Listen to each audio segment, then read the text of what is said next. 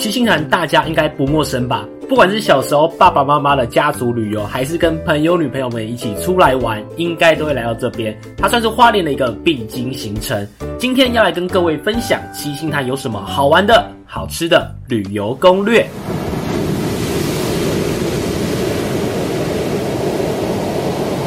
一开始，先来让大家听听看七星潭的海浪声。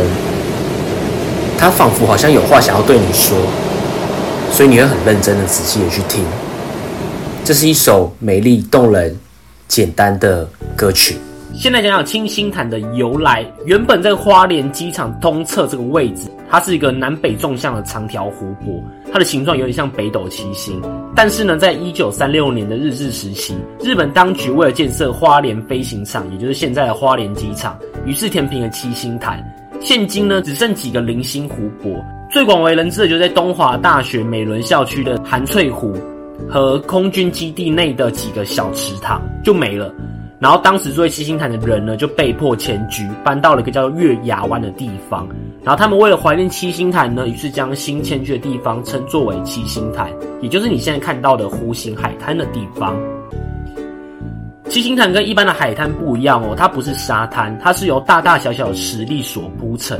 最常听过就是鹅卵石，鹅卵石是一种天然的石材，历经千年的洪水冲击，流水搬动的过程中会不断的挤压摩擦，就会变成圆滑的小卵石。所以呢，来到这边有一个传说，就是堆叠鸡蛋般的鹅卵石，听说堆叠的越高，堆叠七个，好，心中愿望就越能够实现。好不容易堆叠起来，用单眼相机拍。调大光圈，让背景虚化，一张完美的七星潭照片就大功告成了，可以发到 IG 跟朋友们炫耀。然后另外每次来这边，我一定会打水漂。这边的鹅卵石超级好打，尽量选较轻、圆扁的鹅卵石。如果能射出二十度的梦幻夹角，而且速度够快，打出五个甚至更多以上的水漂都不是问题。哦，不过记得哦，如果有人想要把七星潭的石头带回家纪念，那可是违法的，要跟他说不能带，然后也不要去玩水，因为七星潭的地址是属于陡降型的海滩，很深，然后海浪也是被称之为叫疯狗浪，那个浪花打在身上也是很有力道，很危险，所以这是为什么被称为台湾的十大危险海域的原因之一。那七星潭绵延的海滩长达二十一公里，所以呢，每次去如果身边刚有历经分手的朋友啊，想要散心，我都会带他来七星潭晃晃，找个比较不会被打扰的地方，席地而坐，呃，一坐就可能是一两个钟头，仿佛时间被停止般。我们就会看着蔚蓝洁白的海水，然后在岸边听着浪涛声，眼前就是太平洋，看不见尽头，却可以给人家一种很平静、很安详的感觉。人家不常常说太平洋的海是一幅很伟大的画作，看似千篇规律的海流，实际上却高深莫测，无法看透的魔力就如同人生般充满着可能性。如果幸运一点，你抬头一望，仰望无际的天空，旁边就是花莲机场了，所以时不时都会有飞机飞过，也是蛮好玩的。那来到这边呢，可以推荐大家租脚踏车骑骑晃晃。附近呢，可以到四八高地、奇莱比灯塔、花莲港等等地方。一路上吹的海风，左手边就是太平洋，整个感觉就是不一样。也可以好好的让心情放松一下，沉淀心灵。毕竟远离都市，我们唯一要做的事情呢，就是享受当下以及感受当下。如果体力好一点的人呢，也可以尝试走市区挑战一日双潭。什么是一日双潭？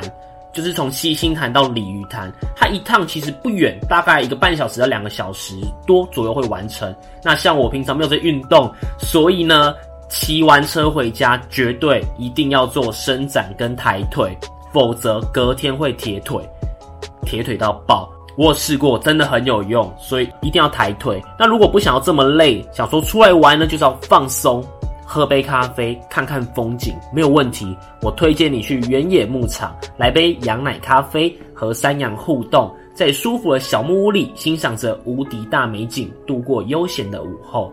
除此之外呢，再为各位推荐一个豪迈的原住民无菜单料理，叫做。牧民私房料理，以原住民常见的食材当做基础，再加上阿美族主厨的创意手法，摆盘精致，食物惊艳。好的，介绍完七星潭后呢，也可以到市区玩，可以到东华大学看夜景，东大门夜市逛逛，都是蛮推荐的。旅游的部分，我觉得最舒服的方式就是建议要坐普悠玛或泰鲁格号，很快，大概两个小时出头就会到了吧。虽然说蛮快的，但是花莲其实很大，它的点有点散，所以说如果你要去郊区一点的地方，例如货柜、星巴克啊、泰鲁格等等。会推荐玩两到三天，其实可以玩的比较多，也可以比较全面。毕竟偶尔下一次东部嘛。那当然，如果只是想要放松，你的假也只有一天，想要来个一日游，那就来七星潭吧，换你来感受一下太平洋的魔力。我是昆凌，我们下次见，拜拜。